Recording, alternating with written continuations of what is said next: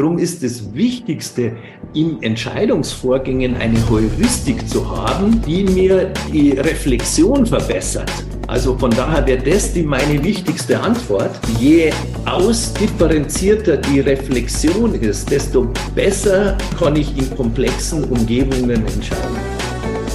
Herzlich willkommen zum Podcast Gut durch die Zeit, der Podcast rund um Mediation, Konfliktcoaching und Organisationsberatung, ein Podcast von Inkofema. Ich bin Sascha Weigel und begrüße dich zu einer neuen Folge.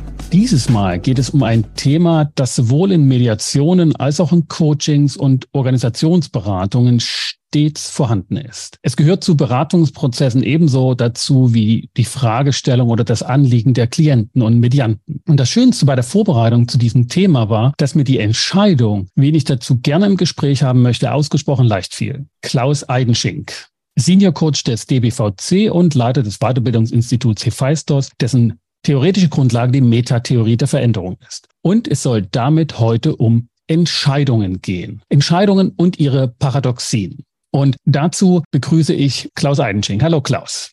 Hallo Sascha. Erstmal sozusagen hier mit im Podcast und ehe wir so zu dem Thema uns entschieden äußern werden, was es mit Entscheidungen und ihren Paradoxien so auf sich hat, vielleicht ein paar Punkte zu dir, zu deinem Wertegang, der ganz interessant ist und der auch verdeutlicht, dass da Entscheidungen getroffen worden sind, die es doch in sich hatten. Du bist nämlich von Haus aus Theologe, wenn ich das richtig recherchiert habe. Und das heißt so für mich, wenn ich dich heute dann als Coach und Lehrcoach erlebe, da gab es ein paar Weggabelungen, da hast du ein paar Entscheidungen getroffen oder treffen müssen. Was waren denn das so für dich die entscheidenden Gabelungen und wie hast du das gemacht, diese Entscheidungen? das hast du jetzt irgendwie schön eingetütet, sage ich es jetzt mal so, weil in der Tat konnte ich mich schon nicht entscheiden, was ich studieren will. Ja? Und darum habe ich dann schwerpunktmäßig Theologie studiert, aber eben auch gleichzeitig Philosophie und Psychologie. Das ging damals noch, zum Teil jedenfalls mit so einem Doppelstudium. Ich hätte aber auch gern theoretische Physik studiert. Also das war wirklich schon schwierig. Von daher beschäftigt mich das ein Leben lang. Und gleichzeitig ist auch was gleich geblieben, paradoxerweise. Dann sind wir schon beim Thema Paradoxien, weil Theologie studiert man ja, weil man Seelsorger werden möchte. Und das bin ich in einer gewissen Hinsicht auch als Psychotherapeut, als Berater, als Coach, was dann die beruflichen Professionen waren, geblieben. So gesehen konnte ich mich nicht entscheiden und das Leben hat doch für mich entschieden. Das heißt, du hattest schon eine Wahlmöglichkeit gehabt, die du dann treffen musstest. Und es war gar nicht so sehr eine Abwahl eines vorgezeichneten Weges von Theologie, was ja eine andere nee. Entscheidungssituation wäre. Nee, also in dem Sinn war das keine Entscheidung dieser Art, über die wir jetzt vermutlich dann gleich noch länger sprechen werden, weil eine Entscheidung ist ja dann notwendig, wenn ich mindestens eine gleichwertige Alternative habe. Sonst kann ich es ausrechnen oder ich weiß einfach, was ich tun will. Also wenn ich dir jetzt äh, virtuell oder äh, vor allem real einem Mass äh, Bier, Oktoberfestbier und einem, also einen Liter Rindergülle in ein Glas fülle und dich anschließend frage, was du gerne nun trinken wirst, musst du keine Entscheidung treffen, hoffe ich jedenfalls, ja. Äh, das wäre auch beim Kölsch nicht anders, sage ich jetzt. Das wäre beim Kölsch wahrscheinlich auch nicht anders. Und dass ich dann als katholischer Theologe dann nicht eine Rolle in der katholischen Kirche haben möchte, das war relativ schnell klar. Das war auch keine Entscheidung. Das hatte jetzt allerdings weniger mit dem Studium, also mit der Institution zu tun, sondern ich wollte halt Seelsorger werden und das konnte man damals, also nicht mehr in der Weise, wie ich das wollte in der Institution Kirche und darum habe ich eine Therapieausbildung gemacht und habe eine psychotherapeutische Praxis eröffnet. Und damit so zu den irdischen Grundlagen von Beratung. Genau, und diese Praxis wurde mir als Welt zu klein, einfach über Selbsterfahrungsworkshops und Einzelklienten. Und dann habe ich irgendwann angefangen, Management-Trainings zu machen. Und das hat mir gefallen. Und dann habe ich das selber gemacht. Und irgendwann haben mich Leute gefragt, wo man das lernt, so zu arbeiten, wie ich das halt damals da gemacht habe. Und da wusste ich nie so recht eine Antwort drauf. Und dann habe ich mit einer Kollegin zusammen ein Ausbildungsinstitut gegründet. Also das waren eigentlich alles Entscheidungen, die nicht im klassischen Sinn Entscheidungen waren, sondern das waren Gelegenheiten, die man ergreift ja, oder die ich ergriffen habe. Und in dem Sinn war klar, das mache ich. Also mhm. in dem Sinn ambivalenzfrei. Genau, wir tasten uns vor. Du hast ja auch schon diese Situation beschrieben, wenn zwei, mindestens zwei gleichwertige Alternativen vorliegen und man so davor steht und nicht genau weiß so im Moment und nicht genau berechnen kann, was ist jetzt die richtige Entscheidung. Da kommen wir noch dazu. Vielleicht aber sind wir auch schon dort, wenn ich noch die eine Frage stellen kann. Du hast dein Institut Hephaistos genannt. Da wollte ich wissen, was war das für eine Entscheidung und welchen Gedankengang hat das sozusagen beflügelt, das nach diesem griechischen Gott das Schmiedekunst zu nennen? Mhm. Ja, das war eigentlich auch keine Entscheidung, sondern es war auch, lag auf der Hand. Also ein Kernpunkt der Theoriebildung, die mich nun seit 35 Jahren beschäftigt, ist, dass Entwicklung, Veränderung, Glück nicht ohne Krisen möglich ist. Ja, und Hephaistos ist der Gott der Krisen. Der wurde schon behindert geboren mit einem lahmen Bein, wurde ins Meer geworfen, weil Zeus sich nicht mit ihm identifizieren konnte als Sohn. Dann wurde er da zufällig von Meeresnymphen gerettet. Er war pothässlich und musste damit irgendwie zurechtkommen, hat dann Aphrodite, die schönste der Göttinnen, allerdings als Frau gekriegt. Die hat ihn nach Strich und Faden betrogen. Damit musste er auch wieder zurechtkommen. Und jetzt kann ich eine lange Geschichte erzählen. Ich halte das kurz. Also über Krisen, über wenn etwas nicht so läuft, wie man denkt, wenn äh, die Welt sich nicht nach den eigenen Erwartungen richtet, dann braucht es eben Entscheidungen. Dann ist es nötig, sich mit sich und der Welt auseinanderzusetzen setzen. Und äh, drum war die Namenswahl dann lag gewissermaßen auf der Hand. Und gleichzeitig ist der Kerl ein ziemlich kreativer Typ, der ja für all die anderen Götter sehr pfiffige Waffen und Hilfsmittel für deren Leben geschmiedet hat dann haben wir sozusagen eine gute Grundlage von Entscheidungen der einen Art, die du aus deinem Wertegang berichtet hast und Entscheidungen, die wir jetzt schon angedeutet haben, die eben nicht so einfach getroffen sind, weil sie gleichwertige Alternativen haben. Das ist sozusagen die Kernsituation, weshalb Entscheidungsverhalten gerade in Beratungsprozessen überhaupt eine hohe Relevanz hat. Wenn du das nochmal kurz verdeutlicht, was eine Entscheidung im Kern ausmacht bei gleichwertigen Alternativen und was das dann mit Paradoxien zu tun hat. Eines meiner liebsten Arbeitssettings ist ja, ich bin live in Entscheidungsgremien, also in der Vorstandssitzung oder Bereichsleitersitzung von einem großen Konzern. Machen wir mal so ein Beispiel. Und dann ist ja häufig zu erleben, dass das implizite Verständnis von Entscheidungen bei den Anwesenden das ist, man muss möglichst alle Zahlen, Daten, Fakten auf dem Tisch haben. Oft ist es beratungsunterstützt mit 180 McKinsey-Folien im Backup, unendlich viel Zahlen und Diagrammen und dergleichen mehr. Und man hofft dann, wenn man sozusagen alle Zahlen und Daten und Fakten korrekt hat, dass man dann zu einer Entscheidung kommt, die konsensfähig ist oder der alle zustimmen können. Und zwingend rational.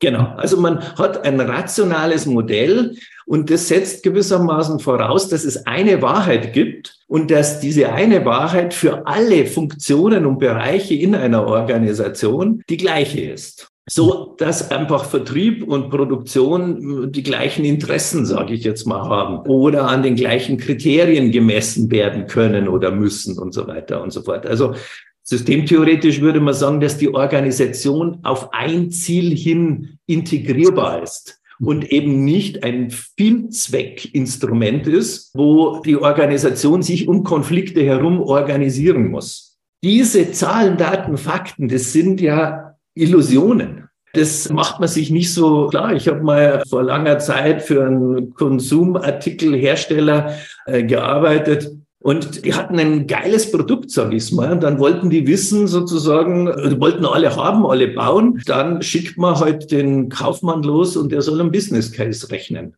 Ja, dann geht der zum Vertrieb und fragt, wie viel von den Dingen verkaufst du mir denn? Der Vertrieb sagt, oh, mein Bonus hängt dran, weiß ich, was die Konkurrenz macht, weiß ich, was der Markt wirklich will. Jetzt bin ich mal ein bisschen vorsichtig, halte den nassen Daumen in den Wind und sage 200.000 oder 2 Millionen.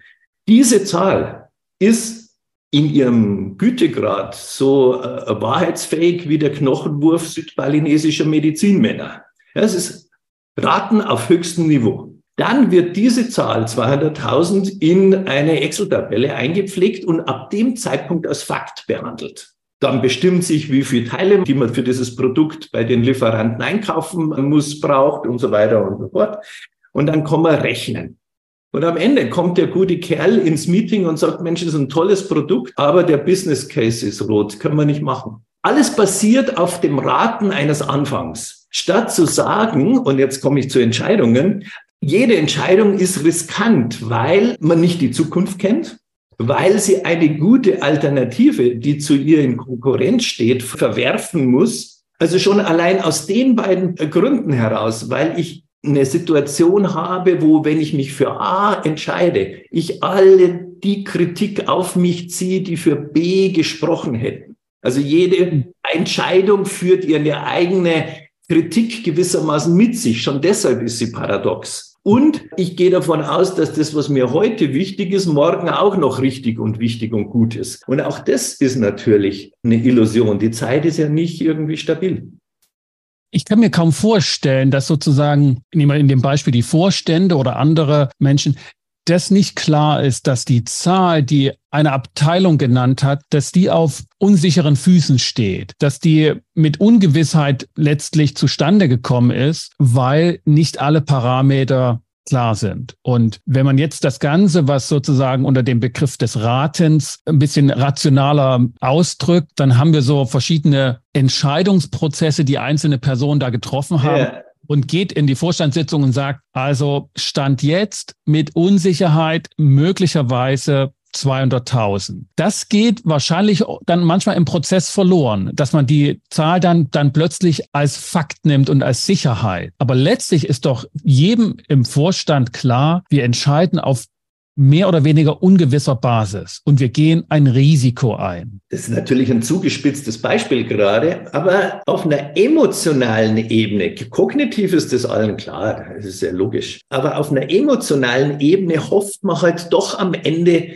möglichst viel Sicherheit zu haben. Also gewissermaßen die Hoffnung ist, entscheiden zu können mit möglichst viel Sicherheit und nicht gut zu werden im Umgang mit Unsicherheit, weil das würde bedeuten, dass man sich in so einem Gremium in die Augen schaut und niemand vom anderen erwartet, dass er die Zukunft kennt und dass er nicht morgen bereut, was er gestern entschieden hat. Das ist aber in Organisationen ganz häufig nicht der Fall, sondern man muss morgen rechtfertigen, warum man gestern nicht gewusst hatte, was man heute wissen kann. Darum sind so wahnsinnig viele Aktivitäten im Organisationslängen, nennt man das Cover My Ass. Man muss irgendwelche Begründungen haben, haben, warum er es so gemacht hat. Statt zu sagen, ja, damals haben wir nach bestem Gewissen äh, uns halt für die Alternative entschieden. Heute wissen wir, das andere wäre vielleicht besser gewesen. So, that's it.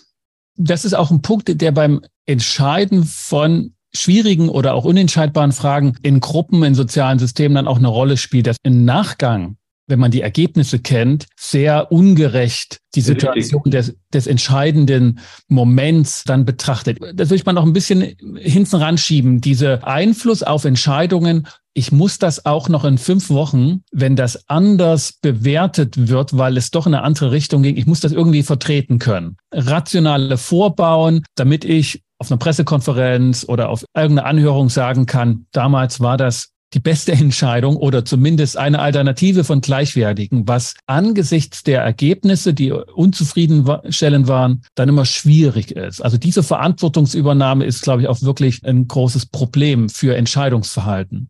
Weil auch dort eine Paradoxie, also das ist ja jetzt unser Thema, drin liegt, weil Entscheidungsinstanzen, also Führungskräfte, Gremien, äh, was auch immer, Vorgesetzte, äh, selbstorganisierte Teams, das ist vollkommen egal, müssen ja zwei Kriterien Genüge leisten. Zum einen sollen sie eine gute Entscheidung treffen, gewissermaßen sachlich das Problem am besten lösen. Also vielleicht dieser Unterschied, das Ergebnis soll gut werden, und es ist eigentlich egal, wie er das entscheidet. Hauptsache am Ende stimmt. Aber gleichzeitig soll diese Entscheidung auch Akzeptanz finden bei allen. Jede Entscheidung allerdings bewegt sich in einem meistens sehr heterogenen Interessensfeld, so dass nicht zu erwarten ist, das was bei allen Akzeptanz findet, nehmen wir das mal Kompromiss, auch gleichzeitig die beste Lösung ist. Drum ist entscheidend gelebte Paradoxie derart, dass man es sozusagen wählen muss, habe ich am Ende die beste Lösung, also die beste Alternative, die interessenseitig keiner will, oder habe ich einen Kompromiss, dem alle zustimmen, der mir aber das Problem nicht löst. Diesen Tod, den müssen Führungskräfte oder jeder, der in Entscheidungen in Organisationen verwickelt ist, lernen täglich zu sterben. Weil es ist extrem unwahrscheinlich, dass die beste Lösung auch die ist, die alle wollen. Da sind wir sozusagen aber im Entscheidungsprozedere bei Entscheidungen, die von mehreren getroffen werden in Gruppen. Und da ist die Dynamik ja auch nochmal, wen vertrete ich, wo muss ich die Entscheidung, die ich hier mittrage oder mittragen soll, woanders auch wieder begründen und dafür gerade stehen, genau wenn ich mal diese, sag ich mal, soziale Komplexität nochmal wegnehme und erstmal so diese einzelne Person, die Führungskraft oder ich glaube, du hast das auch mal dieses Bild des Esels, der links den Heuhaufen. Strohhaufen und rechts ein Strohhaufen. Mir fällt der Name nicht ein. Das ist, glaube ich, berühmte Parabel von ja, genau, du hast recht. Und ich habe gerade dieselbe Amnesie. Baldassar. Ich, Irgendwie, ja, ja, ja, genau. Also ich glaube, die, die Situation kennt viele. Fällt uns gleich noch ein, uns zwei, ja. Und jetzt bin ich der einzelne Mensch, der diese Entscheidungsalternativen hat. Und bei dem Heuhaufen sieht man ja groß, schmackhaft oder nicht. Bei der Weggabelung, die ich am Anfang als Bild eingebaut hat, da weiß man häufig nicht, was am Ende des Weges kommt. Wann würdest du sagen, muss ich von dem Pol ich kann die Zukunft nicht voraussehen. Es macht jetzt keinen Sinn, Energie aufzuwenden, da nach Kriterien, nach Zahlen, Daten, Fakten zu gucken, von diesem Pol weggehen und aber auch nicht bis dahin zu gehen, ich muss genau rausfinden, was mir diese Entscheidung heute in 15 Jahren bringt. Und ich will dazu alle yeah. möglichen Prognosen haben. Was sind gute Kriterien, um da einen Mittelweg zu finden, von dem es manchmal aber auch heißt, in der Entscheidungsgrößte Not ist der Mittelweg der Tod. Wo können wir Entscheidungsträgern Kriterien an die Hand geben, dass das eine Extrem genauso wenig gut ist wie das andere? Ich park meine Antwort auf die Frage, die so äh, wichtig ist, kurz nochmal, um das bisher erreicht zu sortieren. Also der Esel Buridans, der Esel zwischen den Heuhaufen hat ein sachliches Problem in der Sachdimension. Das Problem ist, schmeckt das linke oder das rechte Heu besser? In der Organisation setze ich eher auf Time to Market oder auf Qualität. Ich kann nicht gleichzeitig der Schnellste sein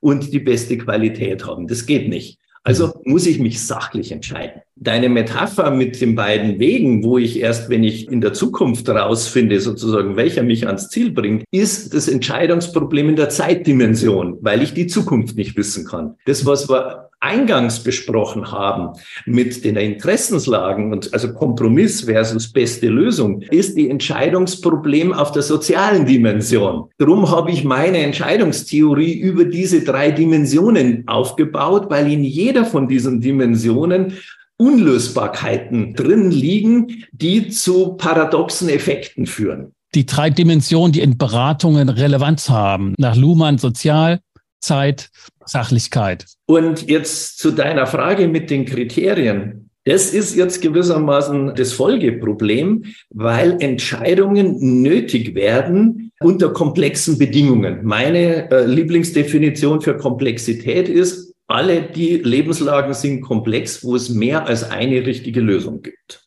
Verlagerung auf die Richtigkeit. Genau. So, wenn es jetzt aber mehrere richtige Möglichkeiten gibt, dann gibt es keine rationalen Kriterien dafür, wann eine Entscheidung wie zu treffen ist. Also sprich, Komplexität ist nicht rezeptfähig. Und jedes Manual, jedes Ratgeberbuch, das ein Vorgehen in mehrere Schritte aufteilt, ist sowas wie Malen nach Zahlen. Und da kommt alles raus, nur kein Picasso. Entscheidungen treffen ist eine Kunst, weil Kunst auf Wahrnehmung und nicht auf Denken aufbaut. Also Kunst ist die Fähigkeit, etwas eine Form zu geben, was ich wahrnehme. Zu Picasso kam eine Frau, die sich darüber beschwert hat, dass die Frauen auf seinen Bildern ja nie so aussehen wie Frauen in der Wirklichkeit. Sagt der Picasso, ja, wie schauen denn Menschen in der Wirklichkeit aus? Ja, dann zückt die Frau ihren Geldbeutel, holt ein Passfoto ihres Sohnes raus und sagt, schauen Sie, so schaut mein Sohn aus. Worauf der Picasso sagt, was? So klein und so flach? Eine schöne Metapher, ein schönes Beispiel.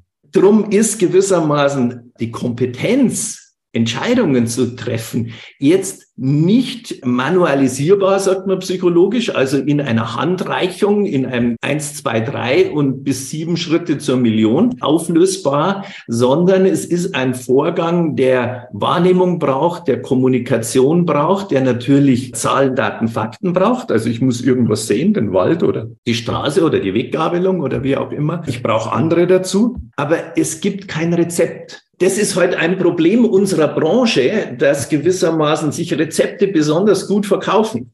Wenn der Fernsehkoch sich hinstellt und sagt, nee, ihr müsst es heute so riechen, äh, ob jetzt da zu viel oder wenig Thymian drin ist in dem äh, Ding, dann kommt es nicht so gut. Leichter findet der Kundschaft, wenn er sagt, tu drei Gramm rein. Die Tendenz zur Vereinfachung, die manchmal es übervereinfacht, da bin ich ganz bei dir. Erst recht, wenn du auf unsere Branche abstellst. Coaching und Lebenshilfe und wie auch immer man das auch benennt. Yeah. Bei dem Punkt, es beruht auf Wahrnehmung und nicht auf Denken oder Rationalität, da bin ich noch nicht ganz über der Brücke, weil unsere Wahrnehmung hat ja, ist ja auch beeinflussbar. Es ist kein yeah. Instrument, das so ist, wie es ist, sondern wir Nein. beeinflussen das mit unserem Innenleben, auch mit dem, was wir denken und auch davon gibt blinde Flecken. Und blinde Flecken, das ist ja ein Kern Punkt unserer Arbeit, können erhellt werden nicht gänzlich weggemacht werden, aber sie können erhellt werden, sie können verlagert werden. Und das heißt, wir sind in einem Prozess, in dem wir Wahrnehmung schulen können. Und die Frage wäre sozusagen für Entscheidungsverhalten, wann lohnt es sich, da nochmal hinterherzusteigen bei einer ja. Entscheidung und, und ja. nicht im Moment einfach zu sagen, gut, ich kann es ohnehin nicht rausfinden, ich mache es jetzt einfach so. Denn es gibt die Erfahrung von Irrtümern, von unzulänglichem Wissen und von, ich hätte es wissen können, ich hätte es sehen können. Es gibt ja Legionen von Forschung über unbewusste Vorannahmen und Vorurteile, also Bias-Strukturen und so weiter und so fort.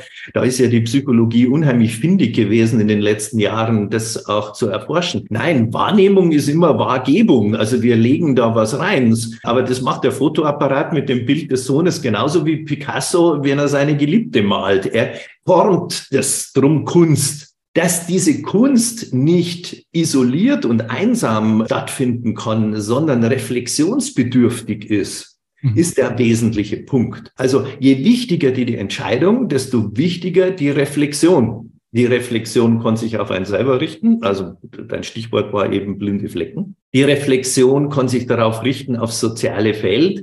Habe ich mit den richtigen Leuten gesprochen, haben alle mitgeredet, die zu dieser Entscheidung tatsächlich auch einen Input äh, geben sollten oder durften welche mitreden, die eigentlich da gar nichts drin verloren haben, also beide Richtungen und gewissermaßen dann in Bezug auf die Zukunft zu reflektieren, halten wir die Nebenfolgen unserer Entscheidung aus? Sprich, können wir mit den Kollateralschäden leben?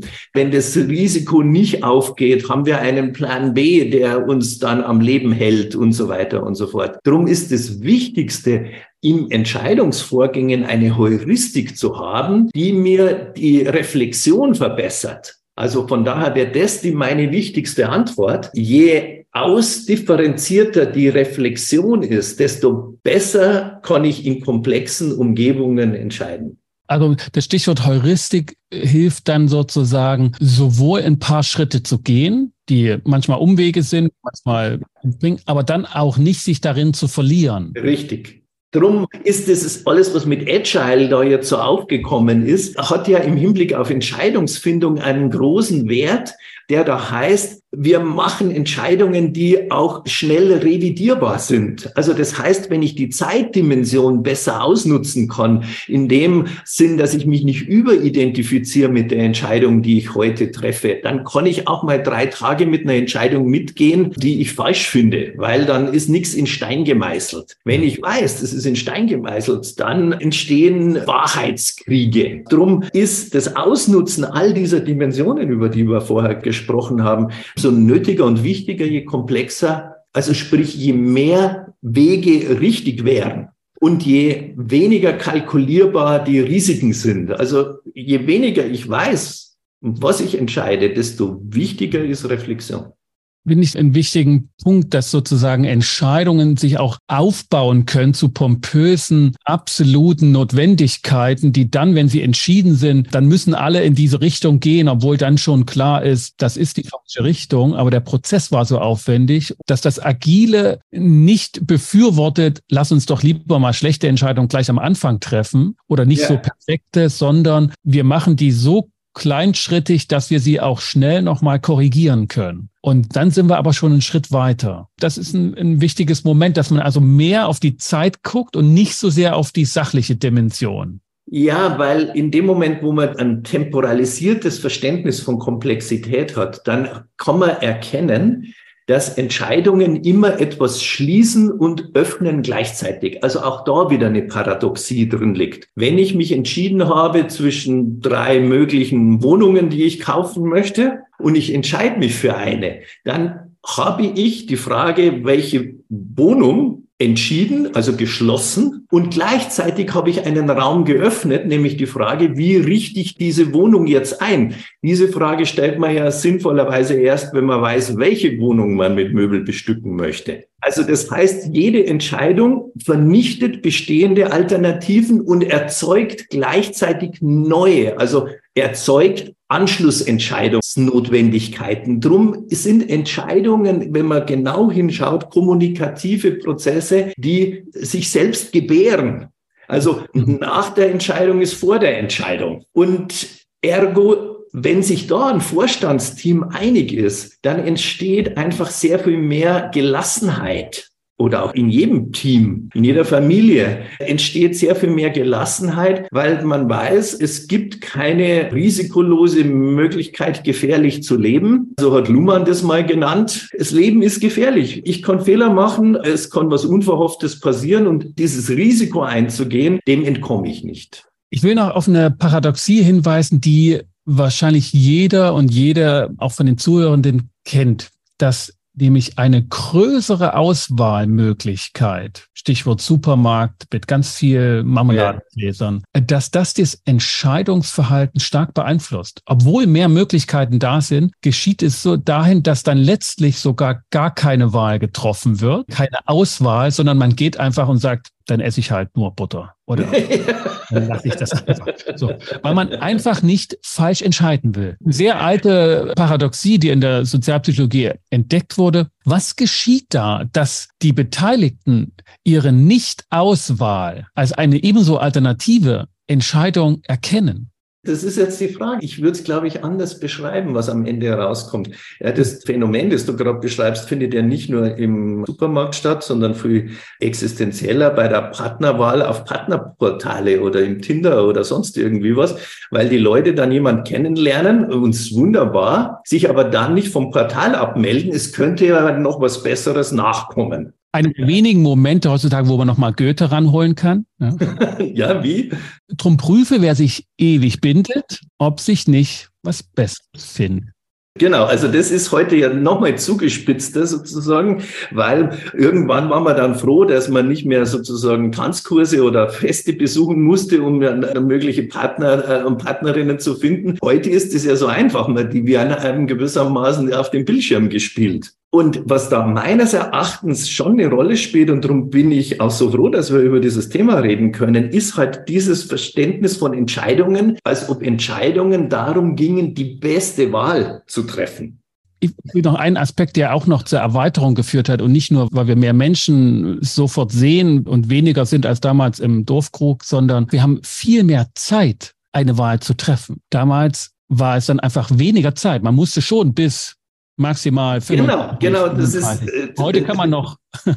Das ist deshalb jetzt lustig, weil genau darauf wollte ich raus. Dadurch, dass wir so viele mehr Möglichkeiten überhaupt, also die zeitlichen Ressourcen haben, so viele Möglichkeiten, uns überhaupt erstmal anzuschauen, wird diese Angst, also da kommen Ängste ins Spiel, Fear of Missing Out, also etwas zu verpassen oder eben nicht die beste Wahl zu treffen, wird dann überwertig und dann entscheidet gewissermaßen die Angst, gar nichts zu entscheiden. Und die Ängste müssen sich vor sich selber nie rechtfertigen, weil die Angst muss nicht rechtfertigen, was dadurch passiert, dass man nicht entscheidet. Ich muss, ich muss gar nicht. So. Ja, genau. Und deshalb ist das Aufschieben oder Nicht-Treffen insbesondere ganz wichtiger und anspruchsvoller Entscheidungen im privaten wie im beruflichen hat aus meiner Sicht tatsächlich unglaublich zugenommen weil heutzutage sehr viel deutlicher wird, dass wir hatten das Thema schon gestreift eingangs mit dem Thema Unsicherheit oder dem Begriff Unsicherheit, dass Entscheidungen treffen nicht geht, ohne dass ich ausgesöhnt bin und einen guten Umgang mit meinen Ängsten habe. Ängsten vor Scheitern, vor Falschliegen, vor Bereuen, von mit den Folgen nicht fertig werden, von überfordert sein und so weiter und so fort. Also es ist noch wichtiger als früher, sich konstruktiv mit seinen Ängsten auseinanderzusetzen, wenn ich zur Entscheidung begabt sein möchte. Darum wäre das meine eigentliche Antwort auf die Frage, die du vorher mal gestellt hast. Was würde ich den Leuten sagen, was sie brauchen, um gute Entscheidungen zu treffen? Dann würde ich sagen, setz dich mit deinen Ängsten auseinander. Das finde ich einen guten Weg, den wir da jetzt zurückgelegt haben. Also vom Entscheidungsverhalten des Einzelnen ist es einfach doch nur ein kleiner Link hin zu den eigenen Ängsten, die damit einhergehen. Absolut. Und wenn die sich halt im Feld dann aufeinander beziehen, was dem einen beruhigt, dem anderen Angst macht, das ist ja eine weitere Entscheidungsparadoxie, nämlich dass ein und dieselbe Situation für den einen die Lösung und für den anderen das Problem wird. Also am einfachsten kann man das illustrieren im Wohlvorgang beim Autofahren. Also stell dir vor, du, du fährst mit einem schönen, schnellen Auto irgendwie eine kurvige Landstraße lang und vor dir plötzlich so ein äh, etwas altertümliches Auto fährt, also 50 statt den erlaubten 100 auf der Landstraße, hat hinten so einen Dackel drin und eine gehäkelte Hülle für die Klorolle, ein Fahrer, der 15 Zentimeter vor dem Lenkrad sitzt. Ja, dann schaust du kurz und drückst auf Gas und überholst, obwohl da schon ein Waldstück ist und eine leichte Kurve kommt. Dieser Vorgang ist für dich ein Risiko, fühlt sich blendend an, weil du surfst also sozusagen mit dem Auto durch die Kurve. Für den Fahrer vor dir oder den Beifahrer, der neben dir sitzt, der die Entscheidung nicht getroffen hat, sondern über den entschieden wird, ist dieselbe Situation kein Risiko, sondern eine Gefahr. Der Beifahrer oder die Beifahrerin tritt das Bodenblech durch im Versuch, die Bremse zu finden. Entscheidungen spalten das soziale Feld immer in die, die entscheiden, die den Mobilfunkmast neben den Kindergarten bauen und über die, die es entschieden wird, ne, die Angst vor Strahlung und Schädigung ihrer Kinder haben, die diese Entscheidung zu Protestbewegungen mit sich bringt. Auch das muss man sich klar machen, um sich von der Illusion zu verabschieden, man könne in einem heterogenen sozialen Feld Entscheidungen treffen, die alle gut finden, weil man erzeugt mit jeder Entscheidung Gefahrenträger, die sich das nicht ausgesucht haben, was die Risikonehmer denn gerne tun wollen. Auch da, finde ich, sind wir ganz schnell wieder sozusagen bei anderen und im sozialen Gefüge. Da kommen genau. wir wahrscheinlich beim Entscheiden nicht raus. Obgleich wir den Punkt vorher bei den eigenen Ängsten, das finde ich einen interessanten Punkt, weil der doch den Einzelnen fokussiert und dem dort auch nochmal einen Hinweis gibt, ah, meine Entscheidungen, die mögen andere betreffen. Ich mag da sicherlich mehr oder weniger empathisch damit umgehen. Ich entscheide mich trotzdem so, aber ich komme nicht umhin, mich selbst auszutricksen. Die Ängste werden sich irgendwo wieder hervorschleichen. Denn auch bei dem, sagen wir mal, ewigen Junggesellen, der auf eine unbewusste Art biologisch auswählt, weil einfach dann eine Großzahl der Frauen nicht mehr in Frage kommen und auch die letztlich gegen ihn spielt, kommt zu dem Punkt, wo er doch dann wieder die Anzahl der potenziellen Partnerinnen an einer Hand abzählen kann. Klar, also Ängste haben ja eine magische Anziehungskraft auf das, wovor sie sich fürchten. Am Ende geht man dann leer aus. Ich habe halt dann hier im Coaching Leute, die entscheiden müssen, also sozusagen, verärgere ich jetzt die Analysten oder den Betriebsratsvorsitzenden? Und ob ich lieber meine Shareholder verärgere oder den Betriebsratvorsitzenden, ist keine rationale Entscheidung, sondern etwas, was stark durch meine Angststrukturen prädisponiert ist. Und die meisten äh, Vorstände haben viel mehr Angst vor den Grillpartys in London, wenn sie den Analysten Rede und Antwort stehen müssen, als vor dem Betriebsrat. Ich meine, da können wir den Kreis schließen. Es ist ein rationaler Weg, sich mit den eigenen Ängsten im Entscheidungsverhalten auseinanderzusetzen. Das wird in der Hinsicht, glaube ich, deutlich und wo man Emotionalität und Rationalität durchaus die Hand reichen lassen kann. Geh nochmal, wo diese Entscheidung, ich nehme jetzt gar kein Marmeladenglas oder ich heirate halt überhaupt nicht, wo wir das hingestellt haben, gesagt haben, das ist eine andere Entscheidung, das nicht zu tun, weil mit Abstand betrachtet ist es ja eine Entscheidung. In dem Moment, ach, dann treffe ich jetzt eben noch keine Entscheidung und muss mit den Konsequenzen ja genauso leben. Aber es wird von den Beteiligten überhaupt nicht so erlebt. Genau, das ist eine Art, sich sozusagen dann den Ängsten zu entziehen, weil faktisch muss man sich klar machen, Entscheidungen sind eine Auswahl. Man muss eine Auswahl aus Möglichkeiten treffen. Und das machen wir alle von früh bis spät. Wann wir aufstehen, ob wir den Nachtisch noch essen, obwohl wir schon satt sind oder nicht. Also man trifft ständig Wahlen, ob man das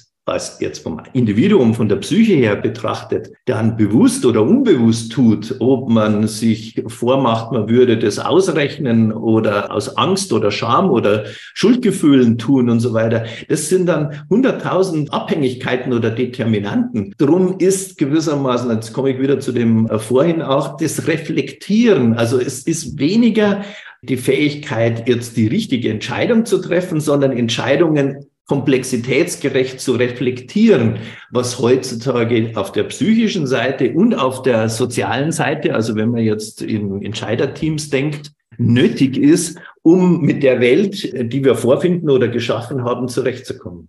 Dann will ich, Klaus, zum Abschluss des Gesprächs noch einen Sprung wagen, eine gewisse Rückbezüglichkeit für unseren Job für unsere Aufträge als Coaches, als Berater, ob nun in Konfliktprozessen oder in schwierigen Entscheidungsprozessen. Du hast das ja auch am Anfang genannt, ne? Du wirst mit hinzugerufen, bist in solchen Runden anwesend und wirst manchmal einfach nur da sein, manchmal auch ausdrücklich verbal intervenieren. Und da gibt's ja auch diese Rückbezüglichkeit drin, dass wir als Berater, als Prozessberater ja für das Entscheidungsverhalten der Gruppe entscheidend sind. Auch an uns wird das sozusagen festgemacht. Kann ich meine Ängste mithilfe dieser Beratung regulieren? Kann ich das vielleicht auch rational vertreten? Wir haben dort unterschiedliche Professionen in der Beraterwelt. Da haben wir unsere Folie von McKinsey. Da haben wir aber auch den sehr anwesenheits- und präsenzstarken Klaus Altenschink da. Und damit können wir gute Entscheidungen treffen.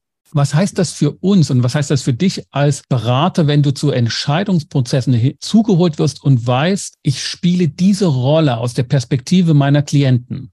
Ja, das ist eine interessante Frage, Sascha. Denk gerade mal drüber nach.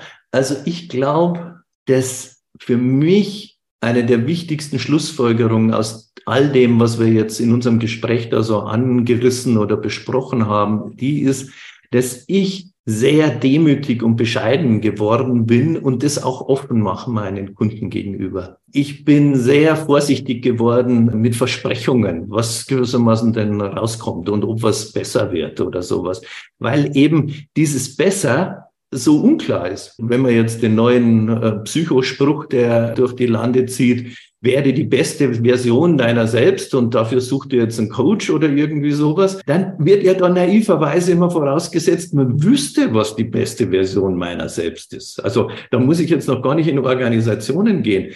Aber sind die Ideen, die der Klient da reinbringt, Ausdruck eines hochdestruktiven narzisstischen Ich-Ideals, wo er gewissermaßen über die beste Version seiner selbst äh, sich mit maximalen Schaden versorgt? Oder kommen darin unerfüllte, schon seit der Wickelauflage nicht dort mit Resonanz versorgte Sehnsüchte ans Licht? Das zu entscheiden in der psychotherapeutischen Arbeit oder als Berater in einem DAX-Vorstand ist eine genauso irrtumsanfällige Beobachtungsposition, sage ich es jetzt mal so, wie die Leute, die ich berate, selber auch. Drum lege ich inzwischen wirklich konsequent Unsicherheiten auch offen. Also ich vermeide jede Art von Pseudosouveränität und sagt dann lieber, also Leute, ich an eurer Stelle hätte nur die Hosen voll. Ja, das ist eine Situation, wo niemand, auch kein Berater, auch kein McKinsey oder BCG dieser Welt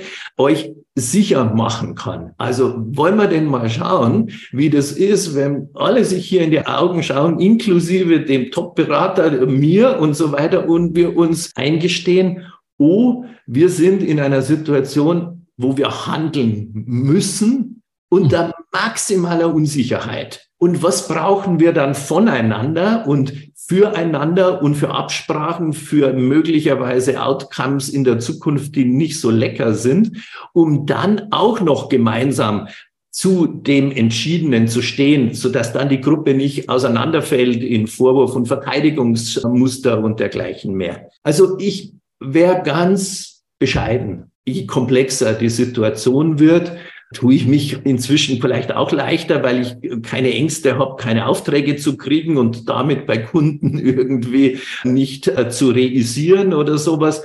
Da tut man sich am Anfang von der Karriere sicher schwerer. Aber im Kern ist es das, wie ich damit umgehe.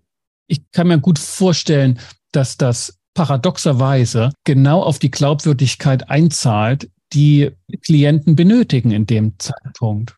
Dass sie alles probieren und dann aber nochmal von einer präsenten, erfahrenen Persönlichkeit hören, tatsächlich, das ist so eine Situation, wo es nur eine Entscheidung bedarf und nicht mehr Information, nicht mehr Zahlen, mehr Absicherung. Das ist ein Sprung ins Ungewisse. Und dafür, glaube ich, also stehst du in deiner Beratungserfahrung mit deiner Persönlichkeit und wenn du das Blau vom Himmel herunter versprechen würdest, würde dir das keiner abnehmen.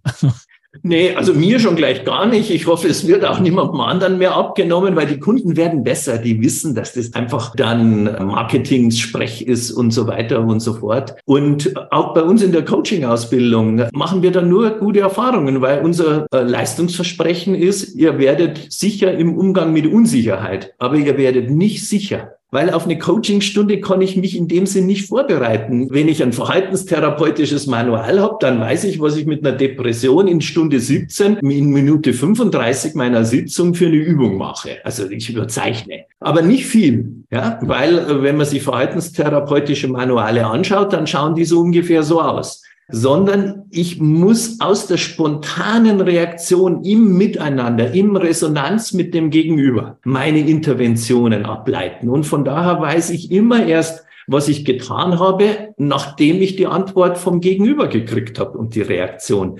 Das heißt, Beratung hat sehr viel mehr mit dem Entwickeln eines gemeinsamen Tanzes zu tun, also mit Experimentieren und nicht mit Wissen, was dem anderen gut tut und halt aber auch nicht einfach nur das tun, was der andere möchte, weil das halt häufig nicht von dem geprägt ist, was er will, sondern wovor er sich fürchtet.